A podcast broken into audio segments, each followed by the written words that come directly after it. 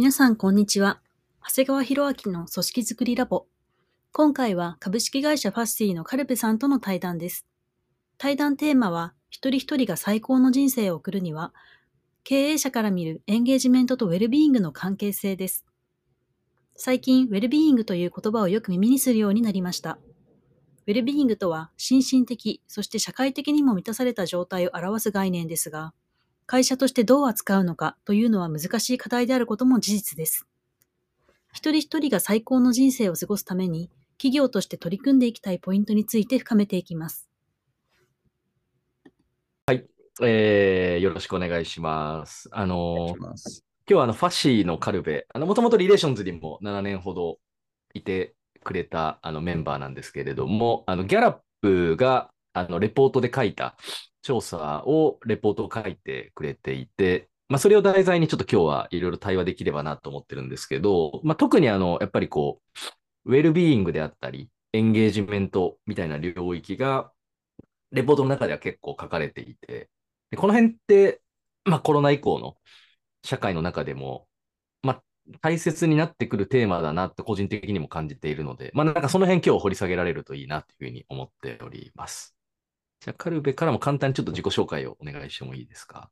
はい、ありがとうございます。あの、今回、ギャラップの記事の、あの、レポートが出たんですけど、その翻訳みたいなところを、あの、一緒にやらせていただきました。僕自身はですね、あの、リレーションズから一昨年に独立して、えー、います。で、今はエンタメとかブロックチェーンの会社をやってるんですけど、うんうん、あの、今日はまあ、リレーションズは7年ぐらいいたのかな。うん、そうやね。まあ、そこから独立した人としてっていうのもそうですし、うん、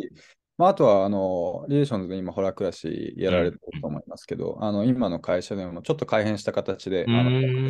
こう、引き継いでるので、まあ、そこの立場としてっていうのと、まあ、あと今、授業の方でも、あの、何か漫画とかアーティストとかを好きなファンが、なんか役割を持って集まって、えー、何かこう、作り出していくみたいなことをやってるので、うん、まあそういうちょっと趣味の領域で何かこう組織をが動いてるっていうのを見れてると思うんで、ちょっとそういったところでもあの一緒に、まあ、エンゲージメントとウィルビーイングっていうテーマでお話できればなというふうに思っております。よろしくお願いします。お願いいたします。で、まあなんか翻訳した感想なんですけど、うん、なんか簡単にお互い共有できればなと、ああ、そうだね。はい、思っていて、まあ今回のレポート、まあコロナ禍でのえーまあ、2022年、まあ、ほぼ2021年ぐらいの結果なんで、ちょっと若干古めではあるんですが、まあ、やっぱりコロナの結果もあって、えー、落ち込んでいるところが、ストレスを抱えているところが多いかなっていうところだったと思います。でエンゲージメントもなかなか上がっていない、えー、ことですね。長谷川さん以前からこう、えー、5%ぐらいの人しか、そうだね。と熱中してないみたいなところに、だいぶこう問題意識とかと思ってるんですけど、うんうんなんかこのレポート読んでそこら辺どうだったかなっていうのと、今その5%の数値に対して今思ってることをちょっと聞きたいなと思ってました。でもやっぱりあの以前出たレポート確か6%だったと思うんですけど、うん、まあ1ポイント下がってるっていうことと、まあやっぱりいずれにしてもその5%っていう数字が何を意味するかっていう、まあ捉え方もいろいろあると思うんですけど、まあ他の国と比べて低い水準にある事実もあるし、うん、まあでもなんか5%しか、なんかね、こう、エンゲージメント高く働いてないって言われると、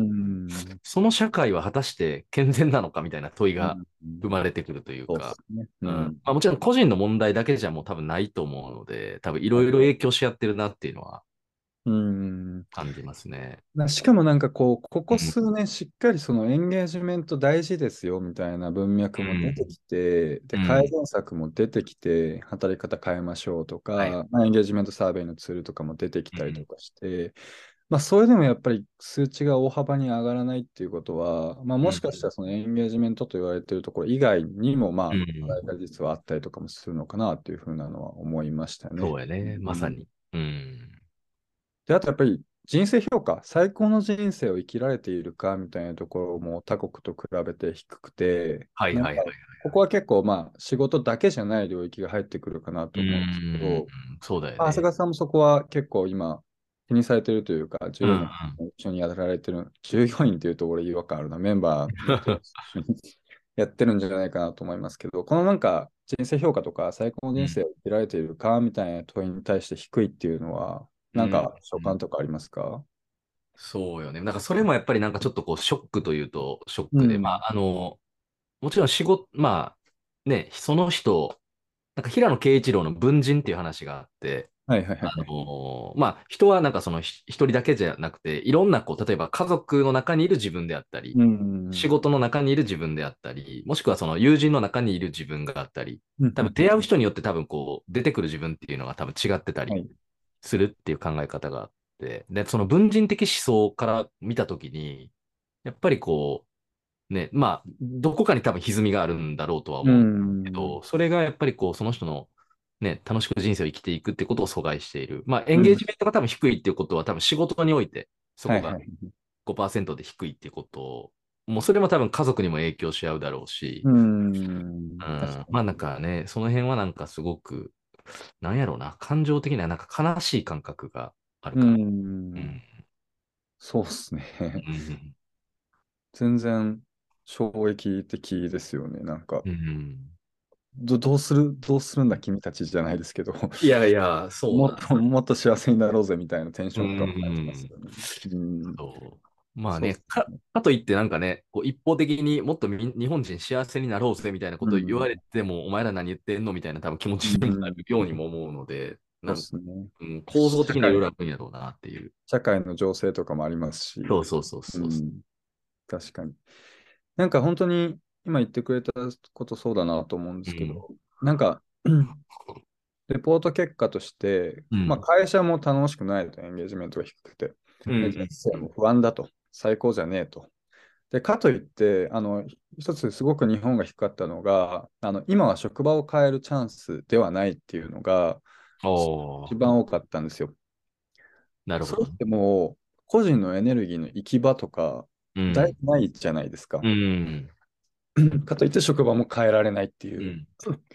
まあ、ここはかなりこう痛みを抱えたまま生きてるっていうのが、だいぶ希望になってるんじゃないかなっていうふうなのも思いましたね。うんうん確かに。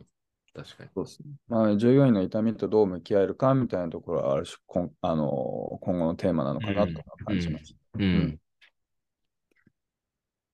なんかあれですね、最近結構、リレーションズは痛みと向き合ってるっていう噂をちらちらあそうっすね。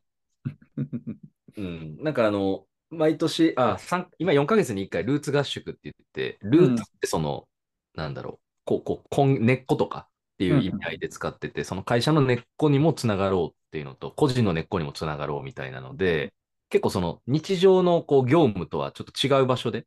はいはいはい。ゆったりとその、なんか、個人が今思ってることとか、なんでリレーションズに今所属してるのかみたいなことを語り合うような、そんな場があって、うん。で、そこで結構やっぱりね、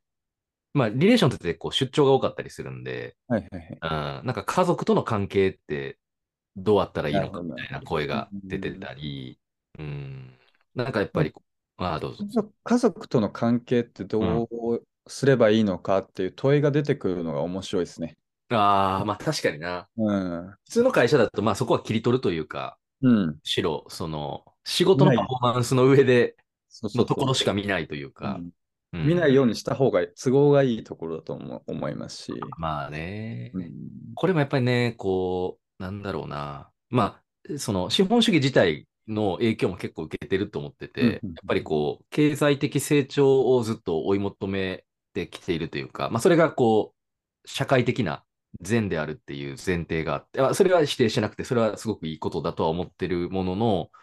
なんかこう、数値化されて、で、企業としてもパフォーマンスを求められ続けるので、そうするとやっぱりそこの指標を見て、で、まあ、うんエンゲージメントとかウェルビーイングとかって、やっぱりその、パフォーマンス、まあ、企業としての売上とか営業利益とかっていうところとは、やっぱりちょっとこう、隔たりがあるというか、うん。なるほど、なるほど。その分離がちょっとどうしようもない部分はあるかもしれないね。うん。確かに、あの、今回のレポートでも、あの、うん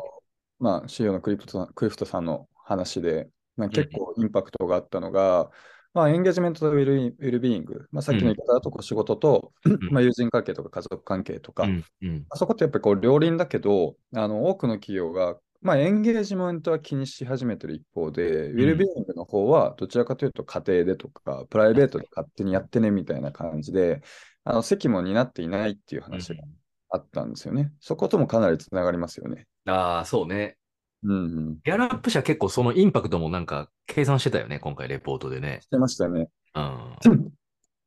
やっぱなんかつながりって結構やっぱりあると思ってて、うんうん。なんかその家族との関係がやっぱ悪い、悪くて、まあ変な話、夫婦喧嘩した後、はいコンサル先に行くと、やっぱ多少影響出るというか、うなんやろうな、なんかこう表情に出てしまうとか、はいはいはい。うん、なんか人の話聞くねんけど、なんかこう、頭は違うこと考えてるみたいなこと。うん。いや、あ全然ある話ですよね、身近で考えると。僕も多分、リレーションズにいたとき、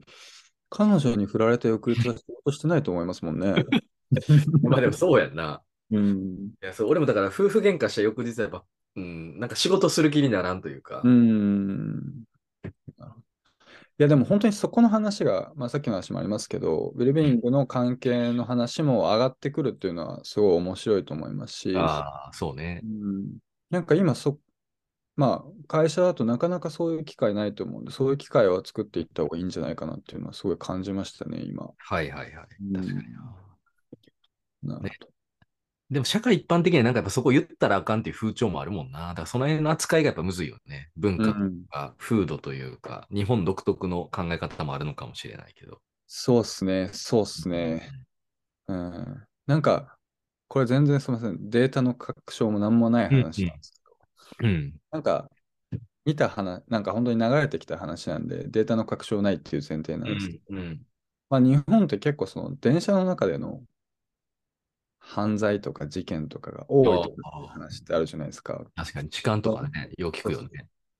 で、まあ僕も結構だから喧嘩してるあ人もいますし、あ、はいはいはい。最近はあのポスターの影響とかで徐々に減ってきてはいるらしいんですけど、うんまあうんずーっと上がっていて、で、うん電車って概念としては職場とプライベートつないでるものじゃないですか。ああ、まあそうやね。プライベートの場所から職場に行く。まあそうそうもしくはその逆みたいな。この逆みたいな。で、そこで鬱憤が溜まって何か起こるっていうのは、なんか全然辻褄が合うな、みたいなことを思いましたね。まあな、行きたくないとかね。うん。うん、どどっちかの世界に行きたくないっていうか、その。そうそうそうそうそう。う。ん。ギャップが大きすぎてとか、どっちかが幸せじゃないとか、どっちも幸せじゃないから、なんかそういうことも起こり得るのかなっていうのは、なんか、ちょっと妄想入ってますけどね。うん、確かに、確かに。なんかその合宿とかでウィルビーイングの話が出たっていうのはすごい面白いなと思いあー。ます。なんか今どうですか？そのエンゲージメントとかウィルビーイングっていう話だと、リレーションズは、まあその議題に出たっていう時点で、あ、なんか一歩進んでんなっていう、うんあの見え方を僕はしているんですけど、うんうんまあ、これからこういうことや、今課題としてこういうことが出てるなとか、まあ、今の文脈からの話でもなんか、長谷川さんは今どう考えてるのかなっていうのが気になりました。だね。なんかあの、今、カルベが言った通り、結構ポジティブに捉えてるところは、そういう声自体が結構出ているっていうのは、なんかこう、その今後解消に向かっていく流れが作られてくる可能性があるなと思ってて、やっぱこういう声が出るか出ないかって結構大きな差だと思うので、うん。その声を聞きながらどう制度に落としたり、その会社としての施策とか、まあ、個人としての意識を上げていくのにつなげていくかっていうところは大切だなと思う一方で、まあ、その声が出るぐらいの状態になっているので、リレーションズ自身も、やっぱりそのバランスが今取れてないメンバーが結構増えてるのかなというん、なるほどなうふうに見えてて、うーん、まあ、なんだろうな。やっぱり仕事量もすごく増えてるというか、まあオン、オンラインが日常になったんで、まあ、会議どこでもできるし、とはいえ、まあ、移動も増えてきてるんで、うん。うん。だからなんかこう、結構やっぱりその出張があるたびに家族との関係ってメンテナンスするのってすごくまたより難しくなるし、メンテナンス。メンテナンスって表現が良くないかもしれない。ま あまあまあまあまあ、そのなんやろな、その、ちゃんと関係性をうん。作り続けていくというか、っていうのがやっぱりすごい難しい。止まっちゃいますもんね。継続的なものじゃなくなっちゃいますもんね。うん。で、やっぱり日常的にそのいると、頼れたりするし、うんまあ、それはそれで生み出す問題もあったりするんだけれども、深い話だな。はい。あまあまあ、まあ、ただやっぱり出張することによってバランスを崩すっていうのはよくあるなとは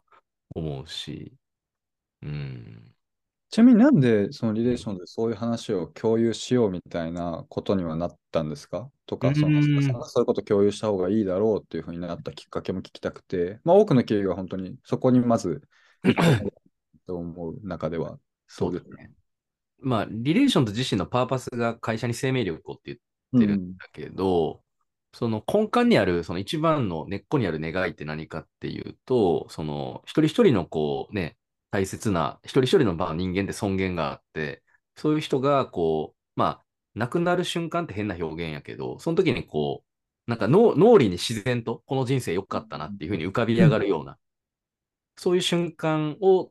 なんかその人が体験できるような、そんな社会とか、そういう会社で溢れるような世の中になるといいなっていうのが結構根っこにあって、なんかそこの根っこに立ったところから世の中を見たり、会社を見ていくと、やっぱり家族の関係とかも、今のその問いに関しては結構中心に来るテーマなんで、なるほど、なるほど。そういう観点でいくと、そういうのも含めて、ちゃんとこう、会社としてバランス取っていこうみたいな概念はもともと持っていて。なるほど。うん。まあ、ただ出づらさはあるというか、転職してきた人たちからすると、やっぱりそこはなんかね、一般の社会常識からすると、自分でそんなもんバランス整えろよみたいなのが多分、社会風潮としてはあると思うんで。うん、うん、最近転職、あの、入社された方もいらっしゃるんですか？あ、そうそう。うん。ああ、なんか反応気になりますね、それ、本当に。まあ、確かにね。うん。あ、でもその、最近入社したメンバーとかがそういう家族の話とかしてくれ始めてるんで。すごいな、それは。うん、確かに。家族の話以外もあります、うん、そうやな。家族の話以外でいくと、やっぱり、あ独身のメンバーも多分いたりとか、うん、独身のメンバーもいるね。うん、あとはその独身のメンバーとかだと、やっぱりその深夜帯に無理して働き続けるとか、うん。っていうのも、その人によっては出てきたりしてて、なんかやっぱりそのコンサルティングなんで、クライアントの要望に応えたいとか、はい、より成果を上げ、クライアントに喜んでいただくために成果を上げたいってことになると、やっぱり無理して資料作成に自分でこう判断してやっていったりとか、で、結構やっぱりその、体に反応くるのって遅れてくるやん。その、はい、わ若い時ほど、うん、うん。なんか、もっといけるっしょって思いながら、アクセル踏んでいくと、あれ？っていう、なんか、ね、なんかこう、どっかに影響、体のどっかに影響が出てきて、うん、で、ちょっとこう、仕事ができなくなるみたいなパターンもある、うん、燃え尽きるパターンもあります、ね、そうそうそうそこはなんか本人だと察知しづらいというか、だからやっぱ近くにいる人たちがどうフィードバックするかとかも大切なんやろうなと思ったり、うん、結構なんかそういうルーツ合宿みたいな場があるのは大事かなと思うんですけど、なぜかというと、まあ、今おっしゃっていただいたように、その自分で察知するって人間思ったより何もできんっていうふうになんか思ってて、うん、それこそあの家族との関係とかも多分そういう考える場がないとなかなかあれだろうし、うん、そもそも自分の幸せってみたいな話とか、うん、自分はどうやればウェルビーイング上げる上がるんだっけみたいなところも認知できない気がしてるんですけど、そこいかがですかね？まあそうそう。だからやっぱね、うん。なんか人ってやっぱね、限定合理性ってよく言われるけど、自分の見える範囲しか信じないっていうのがあるんで、で、ね、一人一人がこう、その人の世界を作ってるっていう捉え方なんで、はい、だからやっぱフィードバックとか多面的にやっぱり伝えてあげるのってやっぱかなり大切だなっていう感じです。なるほど。うん。まあ俺もかかといってなんか2年前ぐらい帯状方針出たりしてるんで、マジっすか？知らなかったんですけど。あ、嘘。まあ、うん、一週、うん、そうやね。3日4日ちょっと寝込んだりしたけど。えー、いや、その時は、俺今一番いけてるんちゃうかぐらい、なんかノリノリで仕事してて、体が反応してたっていうね。うん。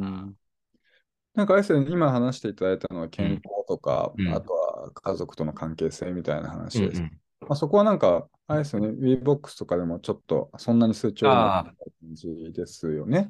うん。なんか、データが多分、編集で後から入る。ああ、そうっすね。うん、ですけど、うん、うん。ここはなんかどういうアプローチがいいかなとかって、なんかイメージしてることとかあります？ああ、ここはあの結構そのリ、リレーションズだとホラクラシーっていうその制度で今、組織を運営しているので、でその中でもあの船の整備っていう、その整備、はい、サークルがあって、まあ、一般的に言うと、こう、労務とか、総務とか、あと、ウェルビーイングもそこで扱ってたりしてて、で、そこのリードリンクというか、その、まあ、サークルのトップの方が、やっぱりその、一人一人のウェルビーイングをどう扱うかっていうことに結構関心を強く持ってたりするん。で、だから今ちょっとこう、その、なんだろうな、まあ自己管理というか、そのプロとしての自己管理の仕方とかを、そういうこう、専門家の人に勉強会に来てもらって、なるほど。講習をしてたりとか、あと、その、なんか自分でちょっと異変があるなと思った時に、すぐ相談できる保健所みたいな、うん。あの、ワンオンワンとかで、その、それはもう外部の医者、まあ、お医者さんとか、はい。その、そういうふうにこう、聞ける方々を何人か契約してて、うん、そういう方々との面談機会とかをセットアップしたり、うん。まあ、あと、対人関係の悩みも結構あるんで、はい、社社内同士でちょっとこう、ね、業務をしていく中で価値観がぶつかって、なかなかちょっとこう、うまく人間関係が作れてないみたいな場合だったら、そういうコンフリクトを解消する、うんそういう場所も今作ったりしてて。えー、なるほど。そう。だ一応いくつかは今走らせ始めてるんだけど、ちょっと全体周知までは今至ってないんで、一個一個今動動いていってるっていう感じかもね。うん、